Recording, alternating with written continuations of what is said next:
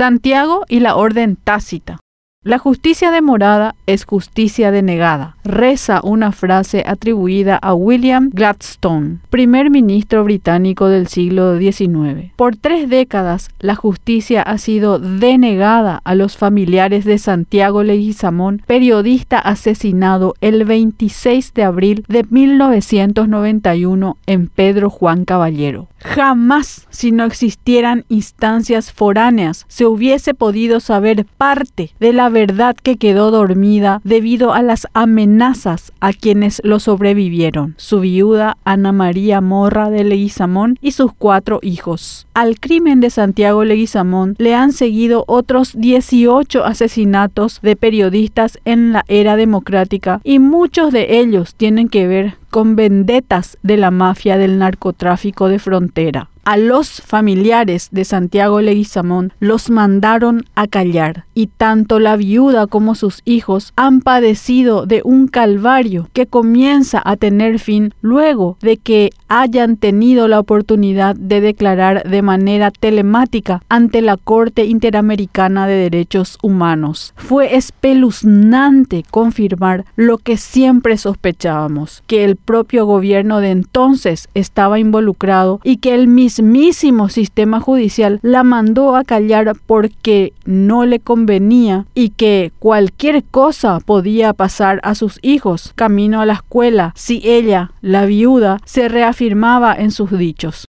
Delante de una webcam y ante los ojos de este continente se supo la verdad que por tanto tiempo la familia había callado, temido y llorado en silencio. Saber quién dio la orden tácita para que mataran a Leguizamón en una fecha que no fue elegida al azar por sus verdugos, el día del periodista paraguayo era un claro mensaje de que pese a que Paraguay había llegado a la democracia, esta solo existía de nombre y eso es, en muchos aspectos, una realidad que vivimos hasta hoy. Morra de Leguizamón dijo que fue el entonces presidente Andrés Rodríguez quien había dado la orden tácita de asesinarlo cuando comentó que algo hay que hacer con este muchacho durante un encuentro social en la ciudad de Pedro Juan Caballero. La familia Leguizamón jamás encontró ni encontrará justicia en el Paraguay porque aquí está todo podrido y falta demasiado para que eso cambie. Aquí todos están acomodados y viven al amparo de la impunidad de la narcopolítica. Solo instancias foráneas como la Corte Interamericana de Derechos Humanos nos dan esperanza de justicia